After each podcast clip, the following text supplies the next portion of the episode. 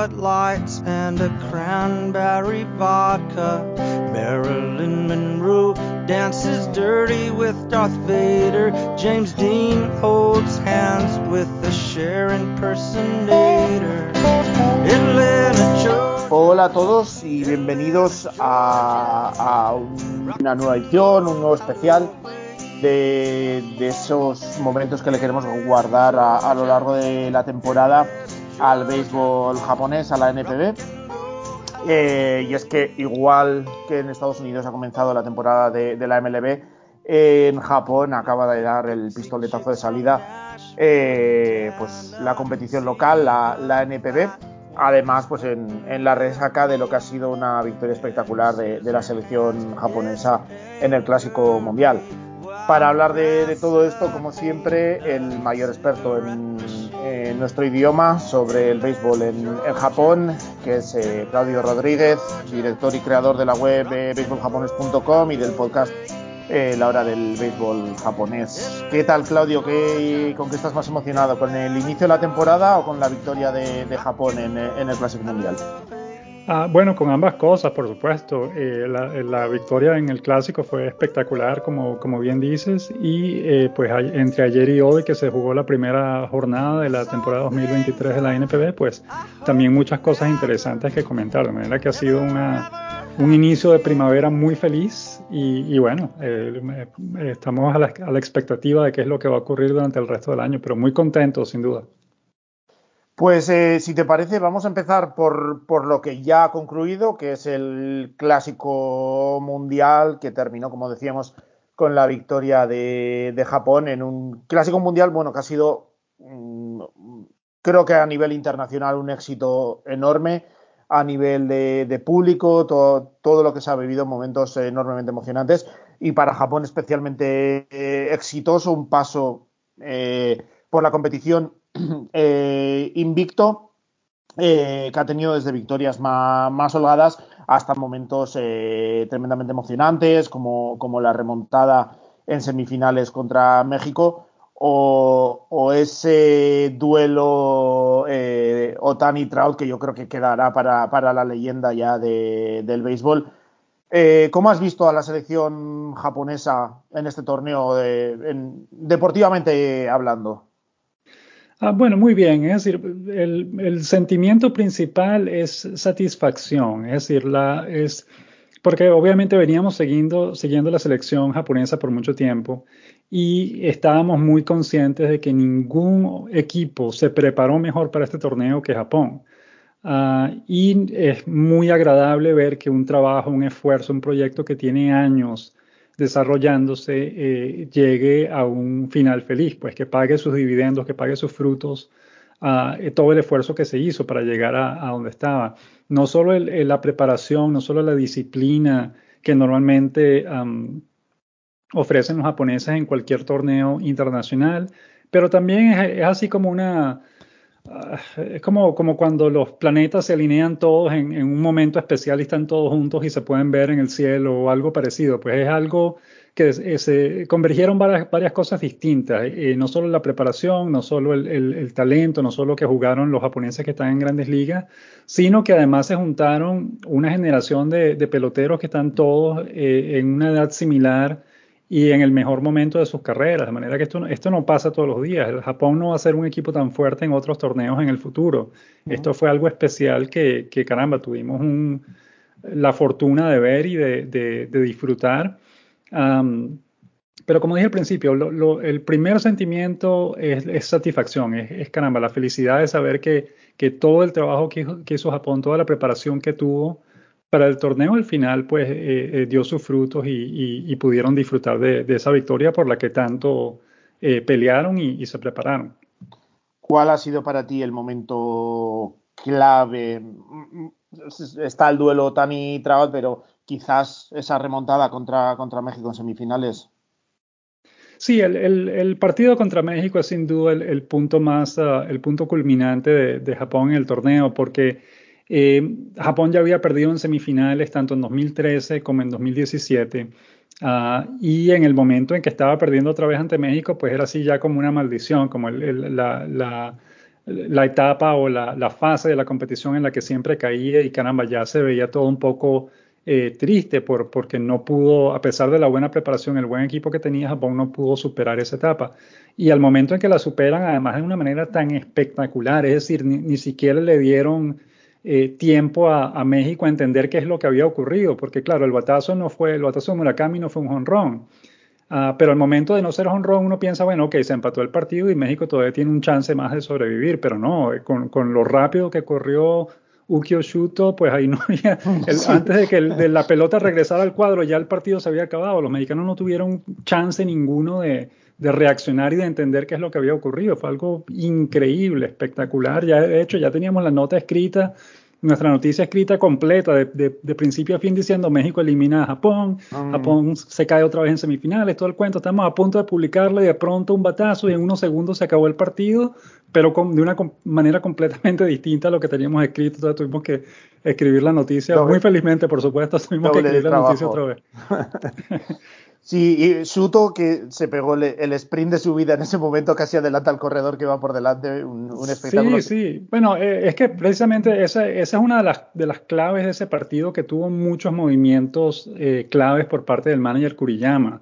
Uh, me parece que se tardó un poco porque hubo una, una situación en el, creo que fue en cierre del sexto, que eh, Sosuke Genda vino a batear el, el, campo corto de Japón, que no es el, el, el mejor bateador que tiene Japón. Vino a batear con las bases llenas y ese hubiese sido un buen momento para traer a Jotaka Yamakawa, por ejemplo, que es un jonronero. Uh, pero dejaron a Genda, Genda batió bien, pero falló con un elevado al, al jardín izquierdo y se acabó la entrada sin, sin que Japón anotara carrera. Mm. Eh, sin embargo, luego de, del jonrón de tres carreras de Yoshida, eh, ahí sí el manager Koyama empezó a hacer cambios importantes. Trajo, cambió de receptor, trajo a, a Takuya Kai, que en el inicio del octavo hizo un out en la goma a Joey Meneses, que si Joey Meneses hubiese anotado, eh, México hubiese estado ganando 6 a 3 y ahí sí hubiese sido casi imposible para Japón eh, remontar esa diferencia. De manera que hubo esa jugada clave por parte de Kai. Uh, luego, eh, ¿qué fue lo que ocurrió? Japón conectó un par de sencillos, creo. Suzuki Genda tocó la pelota con dos strikes, pero logró tocarla efectivamente y avanzar a los corredores. Uh, luego trajeron un corredor emergente eh, que fue Takumu Nakano, que terminó anotando la carrera con un uh, elevado sacrificio de Jotaka Yamakawa. Y luego en el noveno, eh, Otani conectó un doble, eh, Yoshida recibió un boleto y Murakami, que se había ponchado tres veces y que estaba luciendo malísimo en el plato, no tenía vida de ningún tipo, pega el batazo de su vida y gana el partido en, un pestañear, en unos pocos segundos se acabó todo y, y, la carrera de la victoria la nota precisamente Shuto, que es un corredor emergente que lo, lo, lo meten precisamente para eso, porque saben que corre. A Shuto lo trajeron al equipo precisamente por, porque lo querían para robar bases o para entrar como corredor emergente en un momento uh, importante y eso fue lo que ocurrió. Y todos los cambios que hizo el, el manager Kuriyama le salieron bien en esas últimas tres entradas del partido y de verdad que milagrosamente eh, Japón ganó y fue, un, fue una um, una, una victoria increíble y, lo escribimos en, en, Twitter que uh, teníamos muchos seguidores mexicanos, le dijimos, mira, o sea, caramba, qué pena para, por ellos porque tenían el partido casi ganado, era la primera vez que iban a clasificar a la final, eh, este equipo los había ilusionado mucho con el buen trabajo que, que hicieron. Uh, y caramba, perder el partido así en, en, un pestañear de ojos cuando, cuando se pensaba que ya estaba ganado, pues caramba, duele mucho, pero al mismo tiempo, caramba, hay que quitarse el, sombrero ante los japoneses. Nunca se rindieron, nunca, lo siguieron intentando eh, de la manera que ellos saben, jugando pelota pequeña, corriendo rápido, tocando la pelota, eh, eh, conectando elevados de sacrificio, lo que fuese.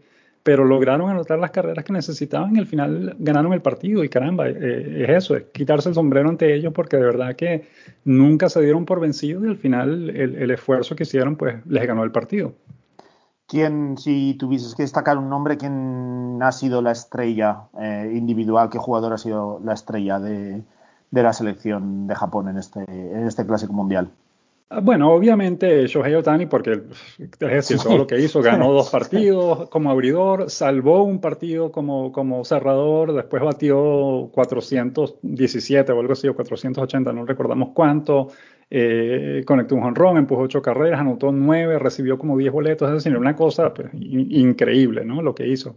Pero eh, lo bueno de eso, obviamente, eh, es probable que Otani haya sido la diferencia. Es decir, gracias a Otani, en, la presencia de Otani en ese equipo fue lo que, lo que le permitió a Japón ganar el título. Pero lo que también hay que, que, mencionar es que hubo un trabajo de equipo, pues es decir, cada quien aportó eh, una cosa mínima para, para, para, lograr todas las victorias que, que el equipo logró.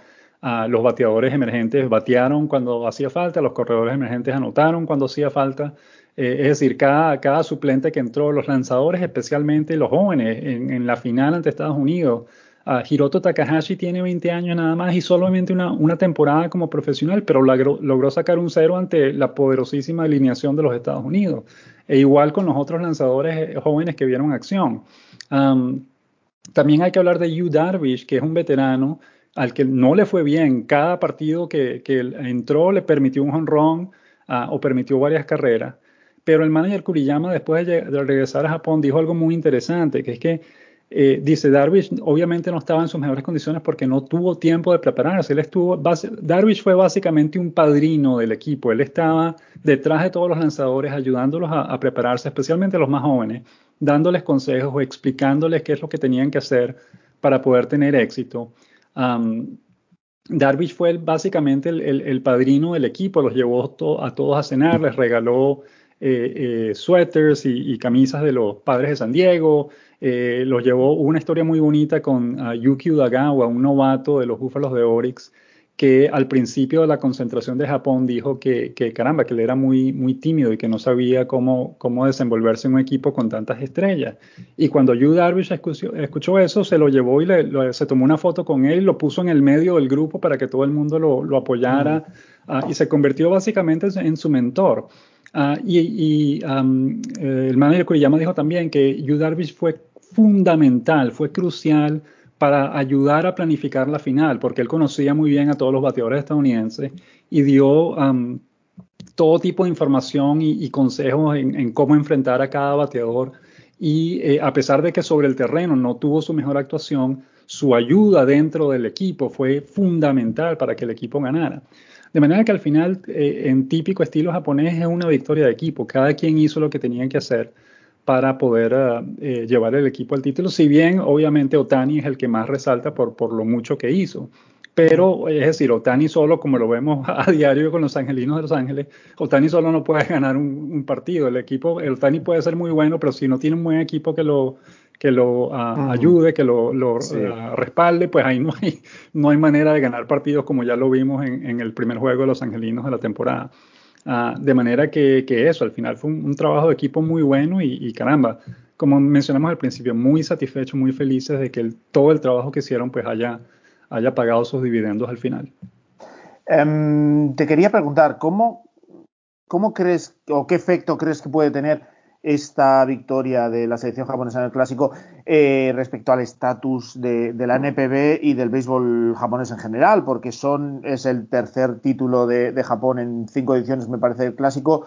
Eh, una plantilla compuesta, estaba gente como Tani, como Masataka Yoshida, eh, que ya están en la MLB, bueno, Masataka Yoshida que, que ha pasado ahora a, a Boston. Eh, pero compuesta básicamente de jugadores que están jugando en la, en la NPB. Eh, vimos antes de uno de los partidos eh, finales una charla que les daba Otani a, sus compañeros de no hay que respetar tanto o no hay que tener esa tanta admiración que nos pueda frenar a la selección estadounidense o a los rivales. ¿Crees que esto puede lleva a ayudar al béisbol japonés a dar un paso al frente, un, un paso adelante y, que la NPB sea vista como una liga todavía más potente de lo que es. Sí, sin duda, sin duda alguna. El, los comentarios de la prensa estadounidense fueron muy buenos. Eh, todos los análisis que escuchamos después del partido, eh, admirando obviamente lo que había hecho Tani, pero reconociendo, incluso el manager uh, Mark DeRosa, el manager estadounidense, dijo al final del partido que ellos, él básicamente se sorprendió, él no esperaba que los lanzadores japoneses pudieran contener o limitar a la alineación del, equipo de los Estados Unidos a solamente dos carreras en un partido. Él dice, no creía que eso era posible, pero lo, hicieron. Y la mayoría de los, de los uh, uh, talk shows y todos los analistas que, hemos escuchado en, YouTube, en, en, podcasts, en distintas eh, transmisiones televisivas, todos concuerdan en que, caramba, todos los, miembros del equipo japonés podrían jugar hoy día en grandes ligas. Es decir, todos están, uh, tenían la preparación, la disciplina, el talento necesarios para eh, jugar al primer nivel. Pues es decir, el, todos hicieron, especialmente los lanzadores, y siendo muy jóvenes, todos hicieron un gran trabajo contra los Estados Unidos.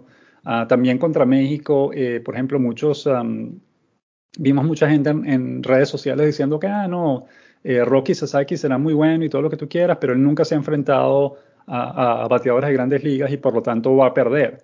Y nosotros pensamos en ese momento, bueno, eso, esa deducción no es correcta porque sí. el hecho de que nunca haya enfrentado a bateadores de grandes ligas no quiere decir que no esté capacitado para hacerlo. Mm. Y demostró que, que estás más que capacitado para sí. hacerlo. Y eso es lo que vimos en la final también. Uh, de manera que, que, sin duda, sin duda, este, esto ha aumentado muchísimo el respeto que tienen uh, el, el, público internacional por la NPB y por la calidad de, de peloteros que, que produce, por, por el béisbol japonés en general. De hecho, nuestra nuestros seguidores en redes sociales ha aumentado bastante en las últimas dos semanas precisamente por, por nuestros comentarios y, y, y nuestra cobertura del béisbol japonés. Uh, de manera que sin duda, sin duda uh, el, el, la NPB y el béisbol japonés está ganando mucho respeto con esto. Eh, lamentablemente no, no tenemos mucha confianza en que la NPB vaya a sacar provecho de esta, de esta um, popularidad que ganó en las últimas semanas porque, bueno, obviamente sigue siendo una liga que no está bien estructurada para poder promocionar su producto uh -huh. a nivel internacional. Eso no va a cambiar. Pero bueno, o no va a cambiar de inmediato. Uh, pero sin duda, sin duda, en términos generales, um, la NPB ha, ha, dado un paso adelante, el béisbol japonés ha dado un paso adelante con este triunfo. Uh, y, caramba, y con, especialmente con ese, ese último turno entre Otani y Mike Trout, pues eso, eso queda para el recuerdo. Pues sin duda fue un, un evento muy especial y, y, y, caramba, muy, muy felices por el, el, trabajo y la victoria de Japón. Rápidamente, lo último que te quería preguntar sobre el clásico es mm, cómo se ha vivido en Japón entre la población, porque bueno, ya nos decías que eh, es el, la selección que mejor había preparado el torneo para la que es, o da la sensación para la que es más importante todas estas competiciones internacionales, eh, la selección que está mejor estructurada, que trabaja más eh, de continuo. Pero luego también, eh, bueno, no hay, por ejemplo, algunas dudas que han surgido en, eh, entre la MLB por lesiones, de, de, dudas de equipos a la hora de ceder a sus jugadores en la NPB, eso no, no sucede. Eh, pero como se ha habido también entre, entre la población, porque creo que algunos de los partidos de la selección japonesa, semifinales y final, han sido creo que andaban rondando de ser los partidos más vistos en, en la historia de, del béisbol eh, en cuanto a, a televidentes. Eh, creo que se han agotado todo, todo el merchandising de, de la selección. Eh, en Japón creo que ha sido una, una absoluta locura con, con este torneo. Sí, sin duda. El, este triunfo en el clásico hizo algo que uno pensó que era imposible, que es que, el, que el, béisbol, que ya es por rato largo el deporte más popular en Japón, se hiciese más popular todavía. Es decir, esto fue una, nos recuerda mucho, nosotros tuvimos la, increíble fortuna de eh, cubrir el Mundial de Fútbol de 2002 como corresponsales para un periódico en Venezuela. Y en aquel momento la fiebre del Mundial de Fútbol pues había inundado Japón y, y era una cuestión que eh, las abuelitas, las amas de casa, gente que normalmente no ve deportes, no ve nada, pues estaban todos empapados de lo que estaba ocurriendo con el Mundial de Fútbol porque había una, una, una sobredosis de información en todos los medios acerca del torneo. Y lo mismo ocurrió en esta ocasión con el Clásico Mundial de Béisbol.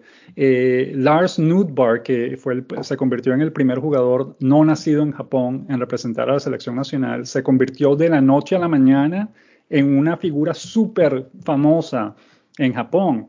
Uh, su mamá, que es japonesa, fue entrevistada por todas las cadenas de televisión japonesas, de todos los medios posibles, eh, para conocer su historia y, y, cómo creció Lars Nudbar y todo el cuento. Um, y, y, de hecho, la, el, la, los seguidores en las redes sociales, en Instagram, de Lars Nudbar subieron así como de 60 mil a más de un millón en cuestión de, de las dos semanas que duró el torneo. Los seguidores que tenía Shohei Otani fueron de 2 millones a 4 millones en, en las dos semanas que, que duró el torneo. Eh, entonces, sí, no, esto fue una locura absoluta, especialmente los últimos dos partidos, la semifinal y la final. Esos dos juegos comenzaron a las 8 de la mañana en Japón por el cambio de horario. Y a pesar de eso, la audiencia fue como de, del 40-42% uh, de la población. Estamos hablando de unos 60 millones de personas viendo esos partidos en un día laboral en la mañana. Es decir, en las escuelas estaban todas paradas, todo estaba detenido para que la gente pudiera ver el, el juego de, eh, los Juegos de Japón y, y, fue una cosa absolutamente increíble. Hay un dato, no sabemos qué, qué, certeza existe de eso, pero en el último turno de Otani contra Trout se dice que la audiencia era como el 97%, ¿no? eso nos parece algo exagerado, pero lo escuchamos en algún sitio, pero no, no, tenemos duda de que haya sido muy alta, porque solo en ese momento que todo el mundo estaba pendiente de que, de que se acabara el juego para que... Eh, eh, Japón ganara y además era Otani contra Chan, no tenemos duda alguna de que todo el mundo estaba viendo ese turno en Japón. De manera que sí, es decir, ha sido una, un, una fiebre increíble, como bien mencionas, toda la, mercancía que se vendió eh, de la selección japonesa se agotó en horas. Eh, un partido de, uno de los partidos de preparación del equipo antes del torneo en, en Nagoya, en el, en el Nagoya Dome, eh, en la mañana de ese día, antes del juego, ya habían como mil personas haciendo fila para entrar al estadio a comprar mercancía del equipo. Es decir, fue una cosa absolutamente increíble. Y se dice que la final ante Estados Unidos es el partido de béisbol más visto en la historia, no solo en Japón, sino en el mundo en general, en los Estados Unidos también, en todas partes. Eh, y, e incluso en los Estados Unidos, los niveles de audiencia de, de Fox uh, Sports Uh, parece que han superado básicamente todos los juegos de béisbol en la historia, con algunas pocas excepciones de la Serie Mundial. Uh, pero caramba, es decir, eso habla muy bien del, del, del, del potencial del torneo que, que obviamente la, las grandes ligas deberían sacarle más provecho, porque es decir, el Mundial de Fútbol y los Juegos Olímpicos son los torneos deportivos más importantes del mundo, tienen unos niveles de audiencia estratosféricos. Um, y si uno tiene la posibilidad de hacer un, un Mundial de Béisbol, que es un, deporte que tiene, no, es, no tiene el mismo alcance mundial, pero es un deporte que es muy popular en, el Caribe, en, en, Norteamérica y también en Asia. Eh, caramba, obviamente eh, no cabe duda de que hacer un mundial de ese deporte con, con los mejores jugadores disponibles va a traer mucha, mucha audiencia, de manera que la idea es que se siga desarrollando y que siga creciendo, porque nos parece que puede, puede ser un, un torneo muy popular o puede convertirse en un, torneo incluso más popular en el futuro. Eh, sí, bueno, eh, la verdad es que ha sido un, clásico mundial eh, excepcional que, que, se ha vivido muy intensamente en, en, en, todo el mundo y especialmente en, en Japón, obviamente, y desde aquí eh, felicitar a, la selección y a Japón por la victoria en el clásico. Y ahora pasamos a, la actualidad, que es esta nueva temporada de la, de la NPB que, que acaba de empezar. Eh, respecto a, por ponernos en situación, respecto a movimientos que ha podido haber de jugadores esta, este, este invierno, ya sabemos que varios jugadores, pues bueno, han pasado a la, a la MLB, como Kodai Senga, como Masataka Yoshida, que mencionaba antes. Eh, otro movimiento para los seguidores de, de, la MLB es que ha llegado Trevor Bauer a, a, Yokohama, que sabemos, bueno, yo te he oído bastante en el podcast hablando de, de, que es un movimiento que no, que no te ha gustado especialmente por, por toda la polémica que trae detrás. No sé qué otros movimientos eh, destacables ha podido haber en, eh, de cara a esta temporada en, en la, en la NPB, que sabemos que no es un, una liga donde haya muchos, muchos traspasos entre, entre clubes. Sí, no, no ha habido mayores uh, uh, movimientos um, uh, que, que, deban ser destacados en este momento. Incluso entre los importados, um, siempre los que han llegado han sido básicamente importados de, de mediano perfil, digamos. La, realmente estrella, la persona conocida por bien o por mal es Trevor Bauer, pero otros importados no son así de mayor renombre que se, se reconozcan um, demasiado. Uh, y como bien mencionas, la, la, liga japonesa hubo algunos cambios um, uh, pequeños. Por ejemplo, el, uh, el, cubano Ariel Martínez pasó de los Dragones de Chunichi a los luchadores Nippon Ham.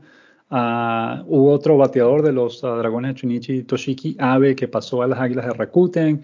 eh, movimientos, eh, Tomoya Mori, el, el, receptor de los uh, Leones de Seibu, cambió a los Búfalos de Oryx, o algunos movimientos de ese tipo, pero nada realmente eh, muy espectacular o, muy conocido, digamos. Um, lo que sí tuvimos una, una, mala noticia esta semana y esto va a dar, eh, eh, va a tener sus consecuencias en el futuro, mm. es que el uh, lanzador cubano Yariel Rodríguez. Sí, te iba a preguntar por que, eso ahora, sí. Eh, eh tiene un convenio, eh, es decir, llegó a Japón gracias al convenio entre la NPB y la Federación Cubana de Béisbol, decidió desertar uh, de Cuba e irse a, a, tratar de conseguir un. Se fue a la República Dominicana para pedir um, ciudadanía, etcétera, y después tratar de de irse a los Estados Unidos y firmar con un equipo de grandes ligas. Cosa que entendemos y que realmente no nos oponemos a ella. El problema es que lo hizo justo después de haber firmado un contrato, una extensión de dos años con los Dragones de Chunichi y eso va a traer sus consecuencias um, para el equipo. Eh, ya lo vamos a mencionar en nuestro próximo podcast, pero después de analizar un poco la situación, eh, vemos esto ya como el principio del fin entre la relación entre los equipos de la NPB y Cuba. Uh, porque si bien esto no es culpa de la Federación Cubana de Béisbol, uh, y al mismo tiempo entendemos la razón por la cual el jugador quiere salir de Cuba y tratar de irse a los Estados Unidos, al, al, final es, un mal negocio para el equipo japonés, pues que es el que está invirtiendo el dinero, el que está tratando de, de, de desarrollar este pelotero y sacar provecho de él. Y si justo cuando está a punto de sacar provecho el pelotero se le va, pues sin, sin poder recibir nada a cambio, uh, pues caramba, entonces no es un buen negocio. Y eh, hasta la fecha de hoy, seis, solo, seis de los dos equipos de la NPB se han atrevido a, hacer tratos con Cuba. Uh, algunos han tenido éxito, otros no tanto, pero el cuento es que ya del cinco de los seis equipos, al menos un jugador ha desertado.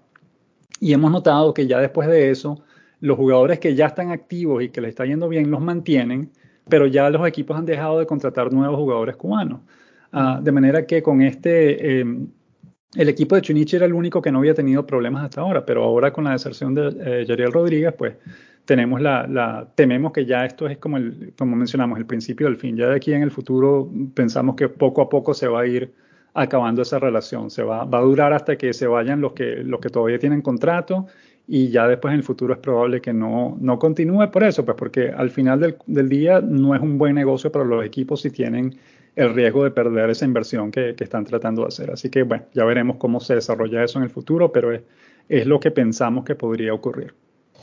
Eh, vamos con las dos ligas, si te parece, vamos a empezar por, por la Liga Central, eh, donde eh, que fue quizás la más despareja de las dos, con no, unas golondrinas de Yakul que ganan con bastante solvencia la, la, la liga.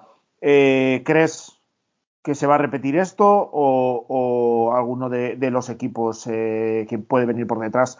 No sé si Yomiuri quizás, que es el clásico eh, candidato todos los años, no sé si, crees que los, las golondrinas pueden, pueden repetir título. Yo creo que sí, porque al, al, final del día es el equipo que todavía tiene la mejor nómina, el, el mejor conjunto en general. Tiene buen picheo, tiene buenos bateadores que se mantienen todos. Eh, tienen un Munetaka a, a, Murakami que es sensacional, tienen a Tetsuto Yamada, tienen a, a José Osuna, al dominicano Domingo Santana, tienen a, um, Yasutaka Shiomi, creo que es el nombre del jardinero central, que es muy bueno también, tienen al veterano Norichika, que tiene una cantidad de bateadores muy, de muy buena calidad. Tienen todavía una, una gran, uh, un gran bullpen, una gran, un gran grupo de lanzadores que puede darles muy buenos resultados. Uh, y siguen jugando bien. Es un equipo que no ha cambiado mucho con respecto al año pasado, así que realmente no vemos ningún otro conjunto de la Liga Central que tenga lo necesario como para poder quitarles el título este año. Así que nos parece que Yakult es el claro favorito. Nos parece que las estrellas de Dena podrían llegar otra vez en el segundo lugar. Tuvieron una buena temporada el año pasado, pero, pero ahora con la llegada de Trevor Bauer, Uh, y, y, y, fue sorpresivo porque hoy en el primer partido el puertorriqueño Neftali Soto, que normalmente es titular, no fue titular. No sabemos si es que estaba lesionado o que el manager no lo quiso utilizar por alguna razón. Um, es decir, el, así como tuvo una buena temporada el año pasado, el equipo podría fácilmente terminar en el último lugar esta temporada. Uno nunca sabe qué va a ocurrir con ellos. Uh, nos parece que los Dragones de Chunichi podrían dar la sorpresa y meterse en la postemporada este año porque es un equipo que tiene buen picheo, uh, a pesar de la partida de, de Yariel Rodríguez. Pero lo más importante con Chunichi es que ellos finalmente eh, hicieron lo que tenían que hacer con respecto a, reforzar su ofensiva. Contrataron a, tres dominicanos, a El Monte, Orlando Calixte y Aristides Aquino, que prometen ayudar mucho al equipo en, esa, en ese departamento. Y nos parece que de los equipos que, que, tenían más problemas, Chunichi fue el, como el más efectivo en, eh, en um, uh, digamos, en, tratar de resolver el problema más grande que tenían, que era su ofensiva. Uh, los gigantes de Yomiuri hicieron buenas contrataciones, pero ellos tienen años eh, contratando personas sin ningún tipo de norte, sin brújula, sin ninguna uh, idea específica. Simplemente contratan gente y tratan de que de que logren algo bueno. E incluso cuando contratan a alguien que sí genera buenos resultados, como el dominicano Gregory Polanco el año pasado, al final de la temporada lo dejaron en libertad. De manera que uno realmente tenemos serias dudas acerca de qué es lo que está ocurriendo con, con la gerencia de los gigantes de Yomiuri, porque en los últimos años las contrataciones han sido todas terribles, no entendemos qué es lo que están tratando de hacer. Uh, y en ese sentido, pues creemos que no van a tener una buena temporada, porque a pesar, el año pasado tuvieron muy buenas firmas, pero no hicieron nada. De manera que no, no, pensamos que eso vaya a cambiar este año, a pesar de que trataron, firmaron uh, jugadores talentosos otra vez. Uh, así que vamos a ver qué ocurre, pero no tenemos demasiada confianza en ellos. Uh, el equipo de Hiroshima tiene una ofensiva excelente, pero el picheo sigue siendo muy limitado, no, tienen muchas, muchas deficiencias en esa área y no hicieron, no contrataron mayores refuerzos en esa área, de manera que no, no pensamos que vaya a cambiar mucho la situación. Y para nosotros los Tigres de Hanshin deberían quedar en el último lugar. Uh, Tienen un manager nuevo que aquí no hubo cada, que es un manager muy experimentado, que ya fue manager del equipo en el pasado y nos parece que los puede ayudar. Pero lo que no han hecho, que tienen una deficiencia que ya tienen años eh, arrastrando, es que no tienen buenos bateadores importados de poder. um, tuvieron cuatro años con el dominicano Jeffrey Marte, que les dio una sola temporada buena y ni siquiera fue espectacular, sino fue una temporada decente. Uh, y, tienen años sin tener un, bateador importado que consistentemente le, les produzca buenos números año tras año. Uh, y eh, el año pasado dejaron en libertad casi todos los importados que tenían y este año contrataron como a dos o tres nada más. Es decir, no, no, han, no hicieron la inversión que necesitaban hacer para ser más competitivos este año. Puede que, que den la sorpresa y, y clasifiquen a la postemporada, pero tenemos duda al respecto. Nos parece que si no hicieron el esfuerzo en reforzarse ofensivamente, pues es probable que no, no les vaya muy bien este año. Así que vamos a ver qué ocurre con ellos. Sí, veremos, porque bueno, la, la, pese a la diferencia que tuvieron eh, Yakult, el resto de equipos sí que estuvo bastante parejo, sobre todo del tercero que fue Hanshin a Chunichi, que fueron últimos, solo había tres, tres partidos. No sé si estará igual de apretado, pero ¿cuál sería entonces eh, tu, tu, apuesta para la, la, las tres primeras posiciones? Eh, ¿quién, ¿quién, pasará a postemporada en, en, la Liga Central? Eh, bueno, nuestro pronóstico es que van a ser Yakult, Dena y Chunichi. Vamos a ver que, que, si eso se transforma, se hace realidad o no, pero es lo que son los tres equipos que vemos en mejor uh, posición para avanzar a la postemporada. En la Liga del Pacífico, eh, competición que estuvo mucho más eh, apretada, en este caso con un equipo descolgado eh, por abajo, como fueron eh, Nippon Ham, pero un, un, empate en la primera posición entre Orix y, SoftBank. No sé cómo lo, lo, ves tú, si puede volver a repetir Orix. Estuve el otro día, vi en redes sociales que, que SoftBank eh, sigue liderando la tabla de, salarios con mucha diferencia, sigue teniendo un músculo económico muy importante. Eh, ¿Puede volver a la senda de, del éxito el equipo de, de, Fukuoka este año o ves aún a, a, a los búfalos eh, por delante? Bueno, yo pienso que todavía van a ser los Búfalos porque siguen teniendo el, la mejor, el mejor picheo de todo el país, de toda la, liga. Tienen a Yamamoto, tienen a Hiroya Miyagi, que estuvieron ambos en la, en la selección japonesa en el clásico.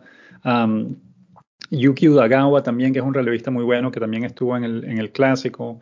Uh, pero encima de eso tienen otros, tienen a, a Daiki Tajima, que es un buen abridor, tienen a, a Taisuke Yamaoka. Uh, tienen a Soichiro Yamazaki, que también estuvo en el, en el, clásico, pero no vio acción con Japón, fue un refuerzo de última hora. Um, tienen un gran, gran picheo y es uno de los pocos equipos en Japón cuya ofensiva sobrevive sin bateadores extranjeros.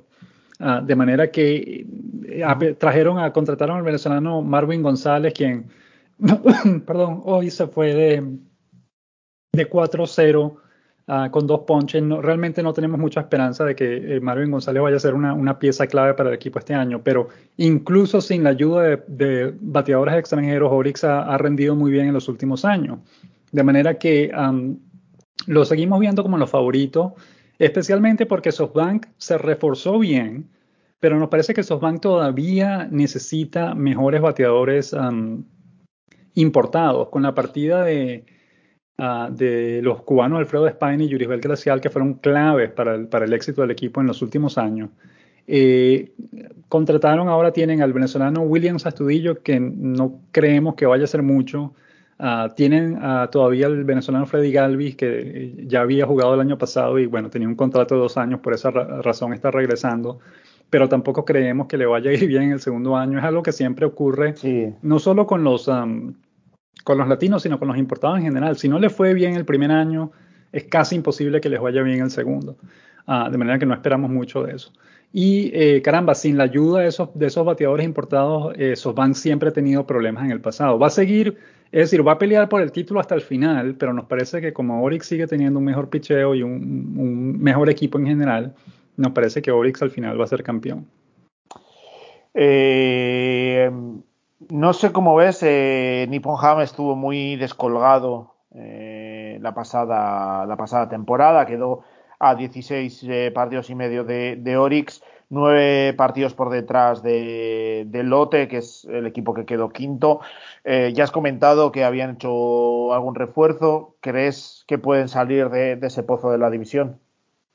Eh, pensaríamos que sí, pensaríamos que el, año pasado eh, Nippon Ham tuvo ciertos periodos en los que jugó muy bien, tuvo una racha de siete victorias consecutivas ah, y, al final no, no fue tan desastroso como pensamos en un principio que, hubiese podido ser. Uh, eh, Shinjo como manager estuvo bien, no, no hizo cosas demasiado locas ni mucho menos. En el primer partido de la temporada ayer lucieron bastante flojos, pero nos parece que pueden mejorar, que es un equipo que puede eh, dar la batalla, quizás no tanto como para llegar a la postemporada, pero por lo menos para no terminar último otra vez. Nos pensamos que podrían terminar quintos esta temporada. Todavía necesitan mejorar, obviamente, pero nos parece que es un equipo que, ¿Qué puede mejorar este año con respecto al año pasado? Eh, tus candidatos entonces en esta, en esta liga para pasar a, postemporada. Ah, bueno, serían Orix, SoftBank y eh, los Marinos del Lote, que nos parece que es el equipo que puede dar la sorpresa este año. Ellos el año pasado quedaron, quintos, pero realmente el año pasado tuvieron una temporada mucho peor de lo que han debido tener. Muchos, eh, incluyéndome, muchos pensamos que podían, han podido ganar el título la temporada pasada. Eh, no lo lograron especialmente porque los, bateadores extranjeros no producieron uh, nada. Ah, y tuvieron problemas en ese, en ese aspecto. Pero tienen a Rocky Sasaki, tienen buenos lanzadores, tienen un buen bullpen. Ah, nos parece que la llegada del dominicano Gregory Polanco, que el año pasado conectó 24 honrones con los gigantes de Yomiuri, nos parece que Polanco los puede ayudar en, en términos ofensivos. También la llegada del dominicano eh, Christopher Mercedes, que es un excelente abridor que tuvo ya eh, cinco temporadas con los gigantes de Yomiuri. Nos parece que Mercedes puede ayudarlos también como parte de la rotación de abridores y eso va a, ayudar que el equipo mejore mm. con respecto al año pasado. Así que nos parece que ellos podrían ser la sorpresa este año, podrían meterse en la postemporada mm. como terceros eh, gracias a esos refuerzos que, contrataron. Sí, al final la, Liga del Pacífico el año pasado estuvo muy cerrada, ya lo decía antes, solo quedó descolgado Nippon Ham. Eh, empate entre Orix y, SoftBank, que a tres partidos y medio estaba Seibu y los marineros de lote que decías ahora quedaron a, siete partidos y medio de, de Orix solamente. Así que eh, de cara a, a postemporada, eh, llevamos, me parece que dos años consecutivos que la serie de Japón enfrenta a, a Yakult y a los búfalos de, de Orix. Eh, ¿Crees que se repetirá de nuevo este, este enfrentamiento o podemos, podemos ver cambios? Eh, bueno, siempre hay espacio para sorpresas, pero en términos generales nos parece que sí, que hay muy, buenas posibilidades de que se repita ese enfrentamiento en la, en la, serie de Japón. Siguen siendo los dos mejores equipos en cada liga y nos parece que no, es decir, salvo algún problema grave que ocurra durante la temporada, no los vemos cambiando mucho con respecto al año pasado. Así que es muy posible que, los veamos en la final otra vez. Uh, repetimos, siempre hay espacio para, uh, para, alguna sorpresa, pero nos parece que en, en, viendo cómo están las cosas en este momento, serían nuestros principales candidatos a, llegar a la final otra vez. Eh, pues dos preguntas solo para terminar. Eh, de, entre los dos, eh, bueno, la primera clara de entre los dos, ¿quién, quién crees que, que hará el desempate después de que se hayan repartido las, las dos últimas series de Japón? ¿Quién, quién puede tomar la ventaja? Eh, ¿Yakult o, o Orix? O, o, por si hubiese, eh, si alguno de, de, los equipos que has eliminado antes, ¿qué liga ves, ves más potente ahora mismo? ¿La Central o la Liga del Pacífico? Eh, caramba, es una, una, buena pregunta porque la Liga Central, la Liga del Pacífico había estado dominando por, por los últimos 10 años a, la Liga Central. Uh, en las últimas dos temporadas la Liga Central ha mejorado bastante, nos parece. Uh, en términos generales, nos parece que la Liga del Pacífico sigue siendo más fuerte, pero no tiene el mismo dominio que tenía antes. De manera que en este momento realmente no tenemos idea alguna de cómo, cómo qué ocurriría en una nueva final entre Yakult y Oryx, porque es decir, en un momento, en junio del año pasado, Yakult era invencible no había equipo, ningún equipo de, la NPB que pudiera ganarle. Pero para el momento en que llegó a la Serie de Japón, ya el equipo no estaba en su mejor forma. Especialmente Murakami no estaba bateando tanto como lo hizo durante la temporada regular. De manera que, eh, caramba, vamos a ver qué ocurre porque nos parece que Oryx sigue teniendo el mejor picheo. Uh, pero uf, depende mucho de qué, qué, qué, qué versión de Munetaka Murakami se, con, se consiguen en la final, uh, cuál es el, el, nivel de juego que tienen los dos equipos. Nos parece que está muy parejo, cualquiera de los dos podría, podría ganar. Um, y es cuestión de, de, qué equipo llegue en mejor forma a, a, la final, porque repetimos, es una temporada larga y el nivel de cada equipo varía. Como repetimos, en, en, en un momento, en, en, junio del año pasado, Yakult era invencible y no había manera de ganarle ese equipo. Uh, pero para al momento que llegó a la final, pues lamentablemente no estaba en la misma, en la misma forma y, eso le dio la, ventaja a Oryx. Uh, de manera que nos parece que es 50 y 50 y cualquiera de los dos podría ganar. Eh, pues última pregunta ya. Mm, a nivel individual, no sé quién crees que nos podríamos fijar, qué jugadores pueden, pueden destacar. Eh, en los últimos años, sobre todo el año pasado, ¿no? Destacaron eh, Munetaka Murakami con el bate, batiendo el, récord de home runs para un jugador nació en Japón, destacó Rocky Sasaki con esos prácticamente dos partidos perfectos consecutivos, que por cierto ha sido uno de los fenómenos también para la prensa estadounidense eh, en, este, en este clásico mundial con su, con su velocidad de lanzamiento y, y su, su, dominio en el montículo. ¿Crees que siguen siendo los quizás las principales figuras a seguir? ¿Algún otro nombre que creas que pueda ser, que pueda ser interesante? Sí, sí, sin duda. Es decir, eh, Munetaka Murakami, eh, Rocky Sasaki y uh, Yoshinobu Yamamoto van a seguir siendo eh, eh, tres figuras que todo el mundo va a estar siguiendo porque tienen uh, muchísima calidad. Uh, pero hay otros, especialmente los jugadores jóvenes que, que tuvieron eh, buena actuación con la selección nacional, van a ser también muy seguidos. Por ejemplo, uh, Hiroto Takahashi, que es un abridor con los Dragones de Chunichi, pues lo van a seguir uh, mucho. Igual Yuki Udagawa con los Búfalos de Orix, que es un relevista muy bueno, etcétera. Pues Hiroya Miyagi también con los Búfalos de Orix. Eh, va a haber varios jugadores que, que, van a llamar la atención. Siempre hay espacio para alguna sorpresa, algún novato que entra y, causa mucha sensación, que eso lo vemos todos los años. Uh, de manera que hay, hay, uh, sin duda alguna eh, eh, muchas opciones pues, para seguir en términos de jugadores que, que pueden tener uh, una buena temporada este año. Así que pues, estaremos muy, muy pendientes y muy eh, felices de seguirlos a todos, a ver quién, quién se convierte en estrella en este año, en la temporada 2023. Pues hasta aquí la previa de, de esa temporada 2023 de, de la NPB. Eh, una vez más, Claudio, muchísimas gracias por, por participar y hablamos, eh, intentaremos hacer como todos los años un, una visita a la NPB a, a, mitad de temporada y luego un repaso después de, de la serie Japón a cómo, a cómo ha ido la, la temporada por allí. Sin duda, sin duda, un placer como siempre. Gracias por la invitación y pues seguiremos en contacto. Pues como siempre, ya sabéis que nos gusta despedir estos especiales haciendo un homenaje a, como lo hace Claudio en su, en su podcast La Hora del Béisbol Japonés con, con, un, también un, guiño a esos cánticos de ánimo que hacen las aficiones a los jugadores eh, en Japón y que le dan un toque tan, tan especial a la competición.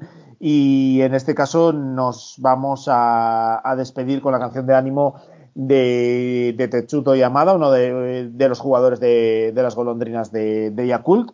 Así que hasta ese resumen de, mitad de temporada de, la NPB nos despedimos y os dejamos con la canción de ánimo de Tetsuto Yamada.